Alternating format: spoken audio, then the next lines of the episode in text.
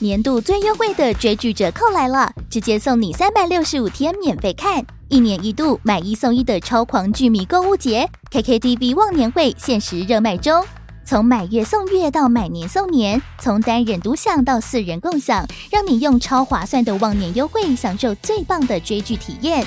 本季有超疗愈日剧《昨日的美食与挚爱之花》，神仙打架等级的动漫阵容，《Spy Family》间谍家家酒。咒术回战、晋级的巨人最终回、葬送的福利莲，还有台韩港泰陆各国精选戏剧、综艺和电影，多元多样的优质内容，任你看到饱，打造多彩多姿的追剧人生。KKTV 望年会，每人每月最低只要三十七元起，用铜板价就能畅享最新的强档日剧和动画。现在就是入手 KKTV VIP 的最佳时刻，马上点击资讯栏连接，把握限时优惠。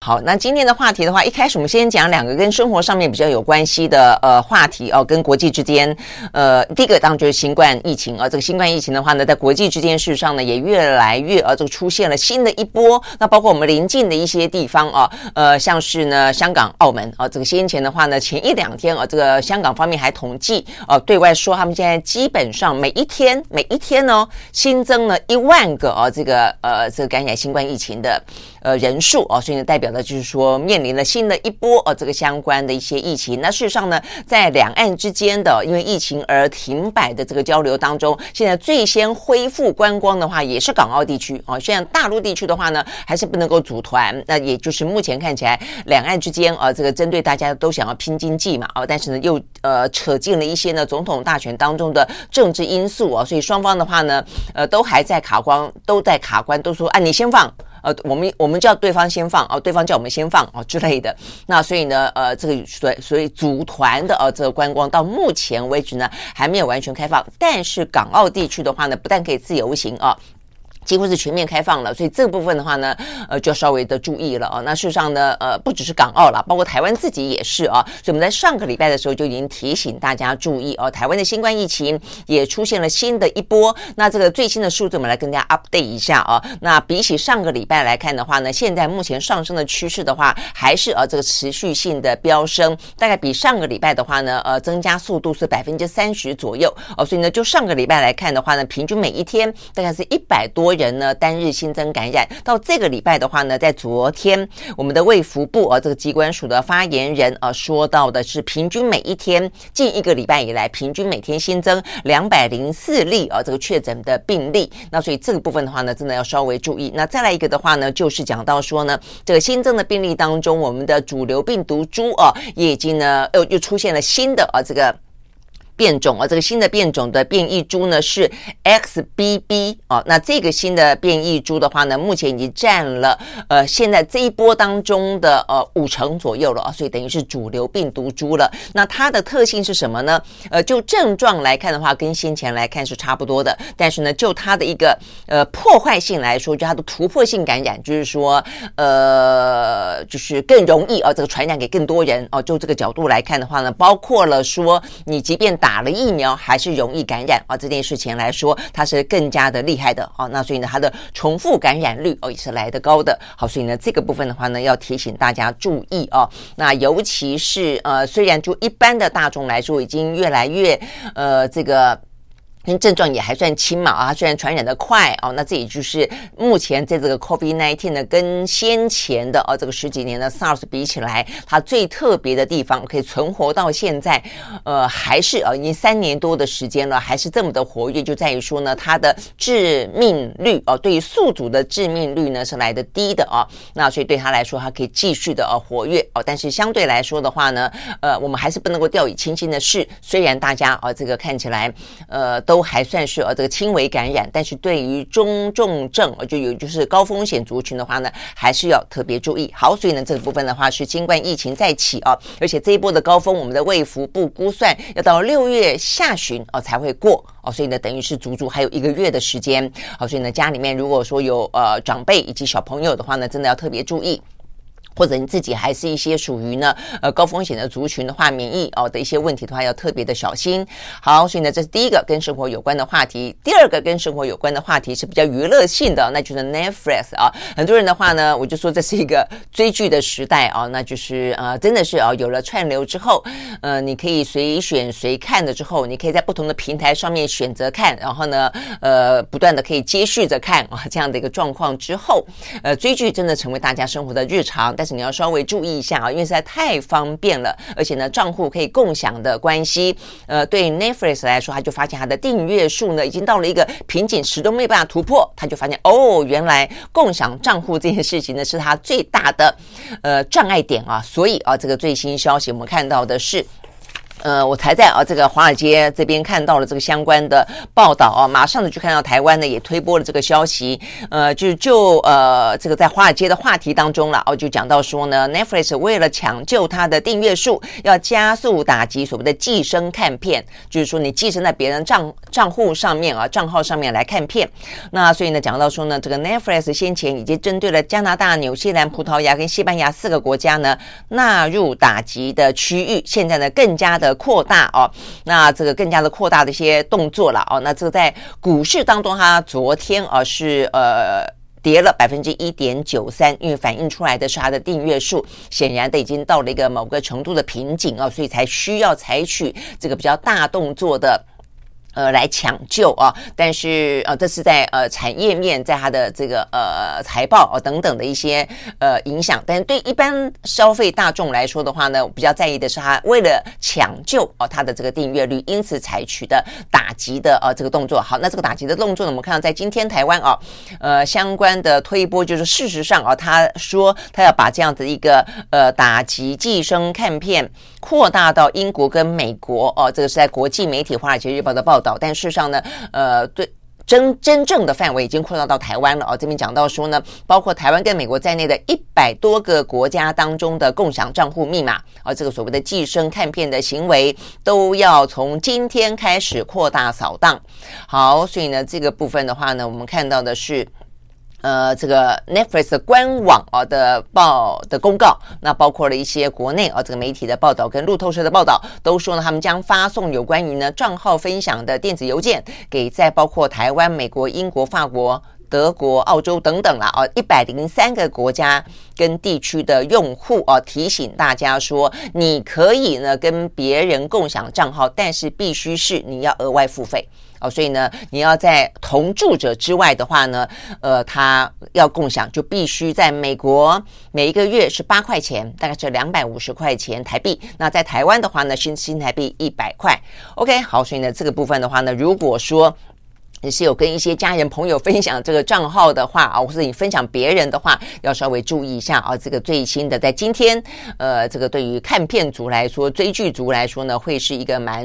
呃这个实质的，而且影响你要多缴一百块钱每一个月。OK，好，所以呢，这个部分是在生活化当中的话题。好，那除了这个之外的话呢，今天呢，在国际当中的两大主要的话题一样的啊，呃，是俄乌跟啊这个中美啊，但是俄乌中美都有一。一些比较新的局势了啊，那这个中美的部分的话呢，是在 G7 过后哦，有关于所谓经济威胁论。那这个部分的话呢，中国大陆采取了哦，这个对于美光的制裁。那这个后续哦，有一些部分，第一个，美国方面当然是呃严正的抗议哦，说呢，美光并没有任何的违法行为，为什么被制裁？但是同一个时间点，你会看到呢，美国对于中国也还是持续性的呢进行一些呢相关的呃这个祭出禁令也好，有些封锁也好。那事实上呢，还不只是美。美国包括呢日本等等啊，这个周边的国家都还是呃这跟着所谓的经济威胁论啊，有一些呢。行动正在展开啊，那所以对中国大陆来说的话呢，呃，也就是呃这个相关的反制行为，在今天还有一些呢相关后续的呃新闻跟一些动作，我们待会回来告诉大家。那另外的话呢，俄乌在今天的话呢，呃这一两天呃也是有个新的局面啊，这个新的局面是蛮特别的啊。好，我想这是在今天国际新闻当中的焦点，那就是呃先前才在讲到说。俄罗斯对于乌克兰的侵略，那乌克兰打算要在春季进行反攻，但重点在于说这一两天，呃，说乌克兰说不是他们干的啦，哦，总而言之是在俄乌的边境当中，俄罗斯的村落遭到了积极的猛烈的攻击。好，所以呢，不是俄罗斯攻击乌克兰，是俄罗斯被攻击。好，那这个被攻击的话呢，目前。呃，是一个呢，呃，这个被关注的状况了哦。那在俄罗斯的国防部哦，等于他们的政府的一些说法当中啊，他们说呢，这个呃入侵的行动是从昨天啊，这个等于是前一天啊，算前一天开始的。那说是呃莫莫斯科全面入侵乌克兰以来。俄罗斯自己的领土呢，所面面临到最严重的攻击哦，那所以呢，这个最严重的攻击的话呢，呃，这已经让俄罗斯政府呃，这个祭出所谓的反恐计划，因为他说攻击他们呢是恐怖分子啊，是反恐计划，那撤离了九座边境村庄的平民哦，所以看起来的话呢，这个动作啊，这个撤离动作是还蛮大的，代表这个攻攻击行为也还蛮大的哦，所以这个呃，俄罗斯的国防部的声明说。在这个呃期间啊，这个就是俄罗斯这几个村庄遭到了空袭跟炮火，然后呃目前看起来的话呢，俄罗呃，但他们说他们已经成功的啊把这个入侵者赶回到了乌克兰的领土当中，呃，然后的话呢，他们击毙了呃这个对方超过七十名的乌克兰的战士，呃，摧毁了四辆的装甲车哦等等。那这个部分的话呢，但是就俄罗斯本身来说的话呢，也遭到了相当程度的炮击。那在俄罗斯方面愿意承认的说，他们有十二名的平民遭到了受伤啊。那这呃，俄罗斯目前的话呢，把这整个的入侵行为归咎于说是俄罗是乌克兰当局，说是乌克兰当局呃，他们啊，这个等于是采取的一些。军方啊，是乌乌克兰军方的破坏分子啊，等于是恐怖分子啦啊。那对于这个俄罗斯的入侵，大概来说啊，这个是呃俄罗斯方面的说法。好，但是呢，到乌克兰方面的话呢，到现在为止啊，乌克兰呃否认哦，说是他们发起的呃这个嗯，等于是侵袭哦入侵的行为，而且他们说哦，而且实际上有人站出来说是他们干的啊。那这个呃组织，这个组织的话呢，是呃所谓的俄罗斯。在俄罗斯内部的哦，这个呃，等于是游击部队了哦。那这个游击部队的话呢，是叫做自由俄罗斯军团，还有另外一个叫做俄罗斯志愿军，这两个主要的团体哦。那他们最主要的成员都是俄罗斯的公民哦，所以呢，在乌克兰的说法里面说，这是你们俄罗斯内部的反普逼。反普丁的叛乱分子哦，跟我们无关哦。或许他们因为反普丁，所以你觉得他就跟乌克兰站在同一个阵线，但事实上不是俄罗呃不是乌克兰的军方去唆使他们进行这场对于俄罗斯的入侵行为哦。那这个是乌克兰的说法了哦。那呃，这个目前为止的话，等于是各说各话，相互指责。俄罗斯说这是乌克兰所发动的，乌克兰说那是你们自己内乱啊，因为普丁呢这个呃天怒人怨啊，这样子的一个独裁的。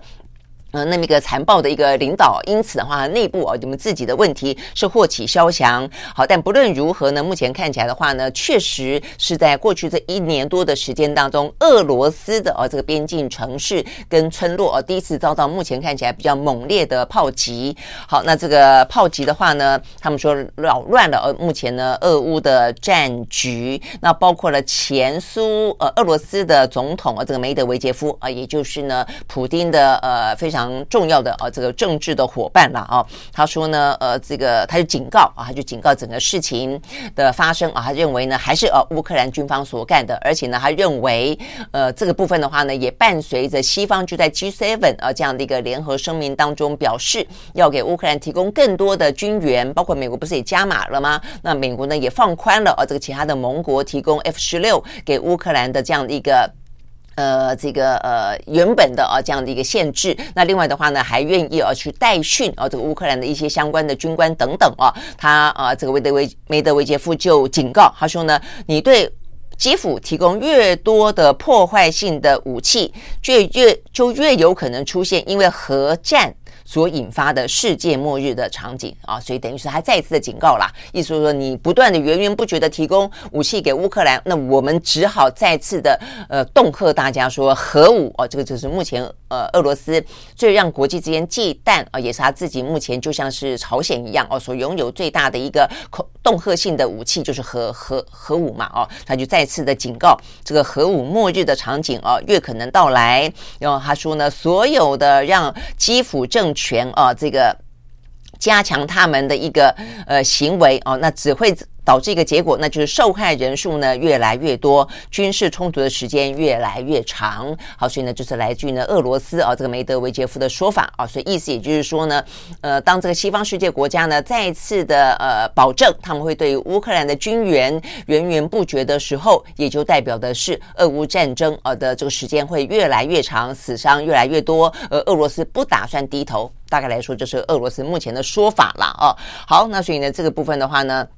呃，状况变得有点混乱了啊。呃，就是说，双方似乎呢，至少是乌克兰方面的军援还越来越多哦。那他看起来，显然呢，他是要进行反攻，而这个反攻可能不只是来自于乌克兰军方的反攻，他们也从内部策反啊，这个。俄罗斯内部也有武装团体呢，去攻击了俄罗斯的呃这个村庄哦，所以到底这个当中呢，跟乌克兰这有没有连结，我们不知道。而且目前我们也看到呢，这个很多的西方媒体说到目前为止的话呢，他们没有能力呢来进行查证，说到底呢，俄罗斯所说的这是呢乌克兰军方在背后唆使这件事情，是不是啊？这个俄罗斯的认知作战啊？所以意思说我不知道，已经搞不清楚是是不是。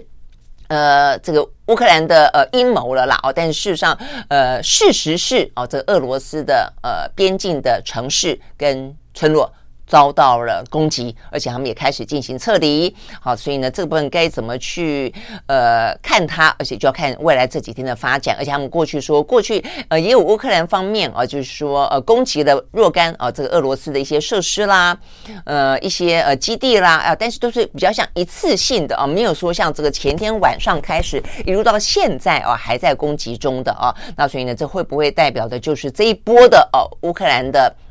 呃，这个攻击行为、反攻行为的一部分哦，等等，我想这个部分的话呢，可能就要在呃。看看一段时间了啦，哦，那当然这个部分的话呢，呃，它的胜负跟对于俄乌之间的这个实力跟战力之间的有没有任何的消长啊，也会影响到接下来的谈判。好，所以呢，这个部分呢是有关于呢，呃，这个俄乌战争当中啊，这个最新的发展是俄罗斯的边境城市遭到了猛烈的炮攻啊，那这个俄罗斯说是乌克兰干的，乌克兰说是俄罗斯自己的内部民兵啊，这个反普丁政权干的。好，所以呢，这个是一个最新的状况。那再来的话呢，就。就是我们刚才讲到的，呃，美中之间啊，那美中之间的话呢，比较重要的后续发展是，那当然就中国大陆呢进行了对于美光的制裁。那当然我们可以看得到的是，呃，美国方面就是呃否认啊，说这个等于是帮美光说话了啊，说呃这个中国大陆方面认为美光呢伤害了。中国大陆的国家安全这件事情不是基于事实。好，那所以呢，这部分是白宫的新闻秘书啊，这个呃，Jean Pierre 啊，他说的，他说呢，北京最近的动作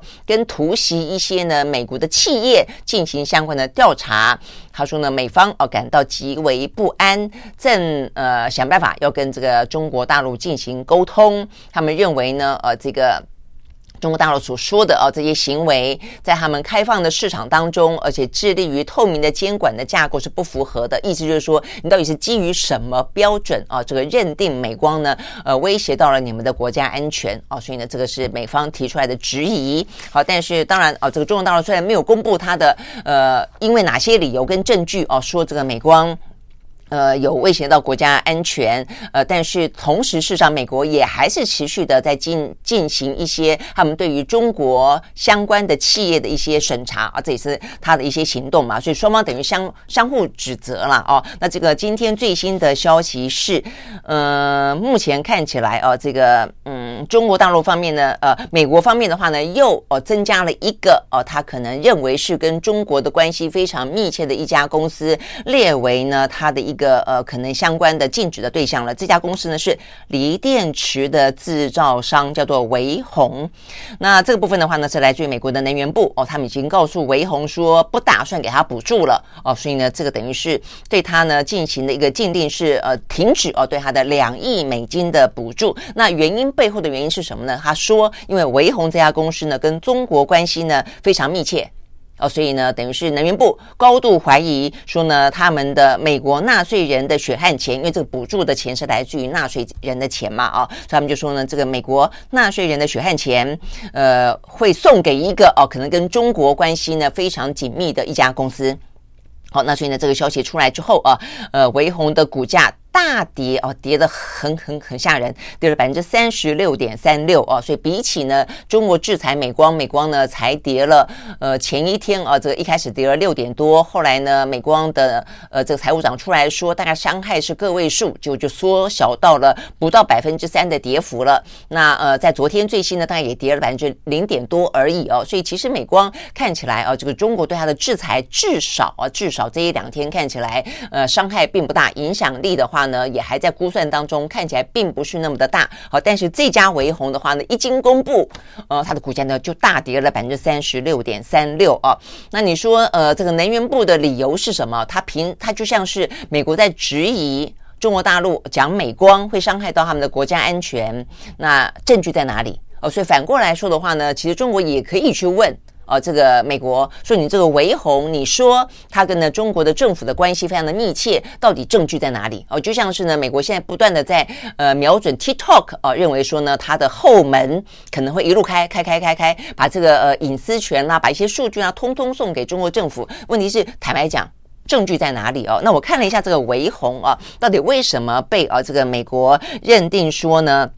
他可能跟中国关系非常的呃良好，所以担心他的给他的补助呢，等于是帮助了哦这个中国大陆。那这边看到的是这个维宏。动力啦，因为现在锂电池也是另外一个在继半导体之外，另外一个非常大的啊，美中之间的一个角力的战场啊。那这家呃维宏动力企业公司啊，它是成立在二零零六年，它的总部是在浙江湖州，没错，是一个在中国成立的一家公司。然后的话呢，在美国上市啊，但是呢，这个部分的话呢，它当然是呃做干净能源、做储能啊，这是目前呢非常具有趋势性、非常。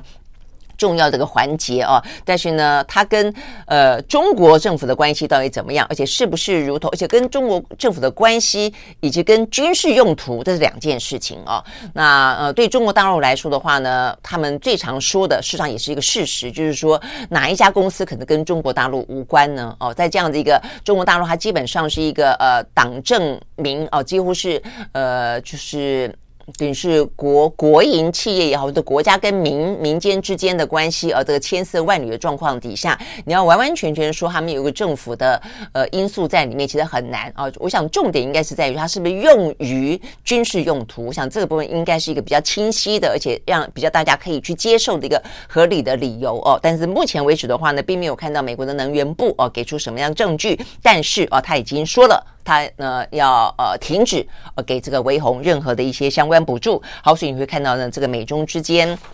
呃，相互的呃禁令啦、制裁啦、限缩啦哦等等的话呢，都是不断的在进行，就是不断的在呃这个检查啦，相互检查当中。那针对中国出手呢，制裁美光美光啊，这个共和党的呃不是有个中国就是战略特别中国特别委员会嘛啊，这个特别委员会的主席盖拉格哦，这个在昨天也特别讲到，他认为呢美美国。何止啊？这个就是说，针对啊这个中国制裁美光这件事情，应该予以反制。那所以呢，他说呢，美国的商务部应该立即把中国 DRAM 的龙头长兴储存呢增加到实体的贸易黑名单当中，以确保呢美国的技术不会受到任何的影响。好，所以呢这个部分，如果是。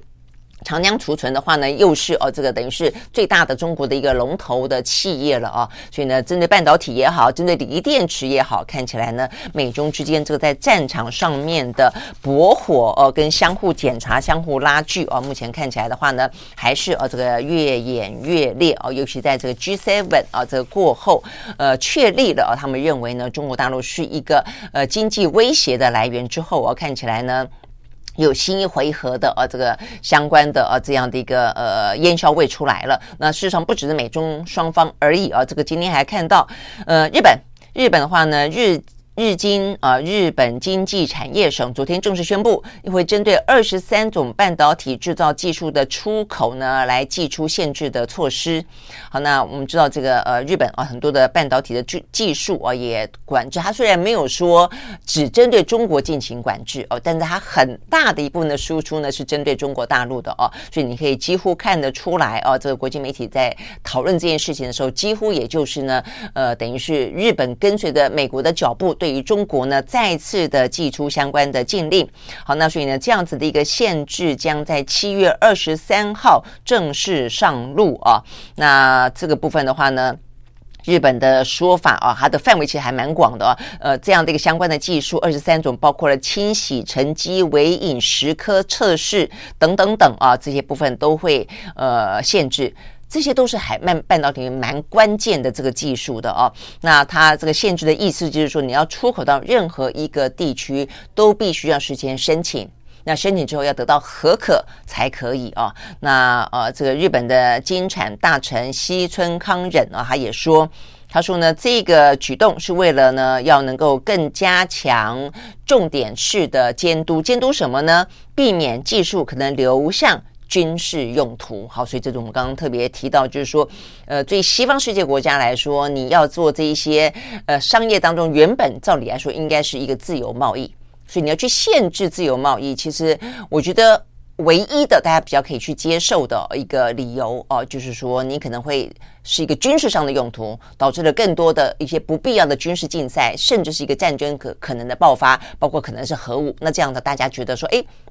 这限制可能是有道理的哦，否则的话呢，完完全全基于一些政治理由或者各自国家当中的一些呃自己的利益啊，这个呃横加去限制的话，那么基本上来说，其实就有违啊这个全世界全球目前在贸易市场当中的这个游戏规则，就是一个自由贸易的规则了嘛哦。但事实上坦白说了，呃，现在这个美中之间的这一场啊，这一场看不到烟硝味的科技冷战。实际上，也就是以政治为为主哦，所以坦白说，有些理由是还蛮牵强的。就是说，当美国去质疑中国呢，经不起考验，它的监督不够透明的时候，反过来说，美国方面的一些动作，它的监督就透明吗？哦，包括我就说 TikTok 说到半天，呃，这个是最近这段时间啊被被讲到最多的。那它到底哪里的证据？显示它的数据流到了中国大陆，你说有这方面的隐忧，当然是因为中国大陆确实它的统治比较不透明哦，但是你总是要拿到证据嘛，哦，那我想这个部分的话呢，其实。呃，对美国来说哦，也就是有这方面的问题哦，所以你就发现这两边的啊，这个口水仗是打不完的啦哦。那所以呢，但是他们相关的一些各自限制对方的行动，我看也就是打不完了哦。所以这个部部分的话呢，呃，在日本昨天一宣布之后，中方呢立即呢进行回应哦。这个大陆商务部的发言人说，这是中国大陆哦，这是日本对出口限制的滥用哦，是对呢自由贸易跟国际。贸呃经贸规则的严重背离啊，说呢这个中方坚决反对这件事情。好，但是呃这个反对归反对了啊，这个双方的动作呢，坦白说，在这个 G7 之后啊，那虽然呃西方世界国家已经比较确定了啊，他们就是不跟中国脱钩哦，但是呢，针对他们有一些威胁的部分的话呢，一些相关的动作啊，也还是持续的不断。好，所以呢这个部分是我们看到啊这个。呃，中美之间啊，也因此的话呢，呃，美国的盟友，我们刚刚讲日本有动作了，那所以反过来说，中国大陆方面也必须要去巩固啊，他自己呢，呃，对应于啊这个西方世界，所以呢，这个最新消息是中俄中俄之间的商务论坛呢正在上海举行，好，所以呢，目前俄罗斯的总理啊，这个米舒斯金，呃，他也抵达了啊这个中国大陆。啊，所以双方的话呢，呃，就是说呃，要继续的加强彼此之间的一些，他们也愿意跟中国大陆进行本币的结算。算啊，然后贸易额越来越高，然后的话呢，要加强双方的经济主权，要跟北京的能源合作呢，继续的加强等等等啦。哦，那事实上呢，过去这一年当中，尤其在俄乌战争之后啊，这个中俄之间啊，他们的贸易成长量哦，到达了百分之四十一点三哦，所以成长还蛮多的。好，那这个在这个经济逆风的现在这个时时刻啊，这个这些。呃，这个盟友之间的结盟都是还蛮重要的啦，哦。那所以呢，讲到经济的话题，现在美国哦，这个总统拜登回到美国境内之后，跟他们共和党的哦这个麦卡锡，目前看起来呢，关于债务违约的事情还没有谈出一个共识啊。不过一般也认为总是会谈出来的，因为他们知道这个事情问题哦，这个兹事体大啊。因为如果说你没有办法。呃，这个提高举债上限的话呢，所有联邦政府的支出都会因此在六月一号之后呃受到影响，遭到冻结哦。所以只要是领联邦政府薪水的哦，或者说呢呃这些退休人士哦，或者一些呃这个呃社会福利啊、等等都会受到影响。那更不用说全球的经济啊、也会因此而受到影响。所以呢，一般预估啦，应该会在未来这一个礼拜之内，再怎么难谈，应该还是会谈下来。好，那这个呃台湾的经济状况啊、在这个今天相关的话题里面也是还蛮。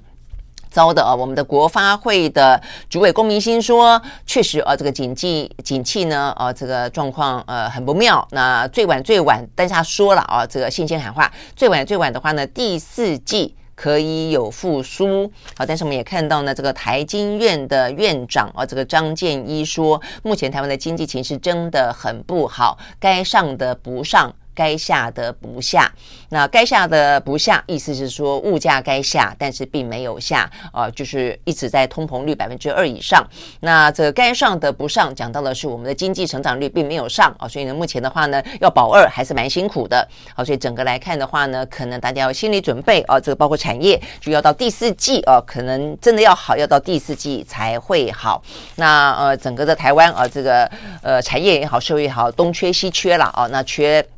这个缺那个啊，呃，缺水、缺电、缺蛋，呃，这个缺缺工。好，这个缺工。这件事情的话呢，显然的啊，这个民进党政府也真的知道啊，这个问题如果不解决的话，会危及呃他们的政权的啊这个呃延续性啊。所以呢，在昨天，呃，劳动部宣布啊，他将会要调整啊，移工的资格要放宽。呃，这个外国移工可以进到台湾来哦。那这个当中包括了要放宽制造业、营造业、农业以及呢机构机构机构的看护工四大产业啊，所以预估会增加二点八万名的移工。好，所以呢这个当中营造业的嗯民间工程还有农业哦，我们现在其实，在山林里面哦，很多呃都是哦这个那但但是那是做黑的啦。也也有一些外籍移工啊，但是这两个真正正式开放是这一次啊，所以首次的开放移工。好，那所以呢，呃，这个是不是可以解决哦这个相关的问题？好，那所以呢，对于台湾来说，这个选举哦也越来越近啊，这个相关的话题也越来越。呃，热啊，所以对于民进党政府要解决的问题啊，这个除了我们刚刚讲到的呃东缺西缺之外的话啊，呃，所谓的要不缺德啊，那也就是呢诈骗集团的问题，在目前看起来，呃，在陈欧珀啊这位宜兰的呃选出来的立委啊，这个等于是宣布退选之后啊，这个相关的这个呃，等于是他的生态圈啊，非常恶质的生态圈，接受啊这个诈骗集团的指引啊，跟一些犯罪团体之间的。剪不断理还乱的啊，这个千丝万缕的，目前这几天每一天都有新的发展啊，所以有兴趣的朋友可以稍微看一看。那我想对民进党来说，这几个非常重要的啊，这个呃自我的反省跟自我的大清扫吧。如果这个部分的话呢，你不处理的话啊，这个态度有任何犹豫的话，我觉得对于赖清德来说，当然啊这非常严重的啊，这个呃。对于民进党形象跟初衷的背离，OK，好，所以呢，这是有关于今天相关的新闻，那我们就明天同一时间再会喽，拜拜。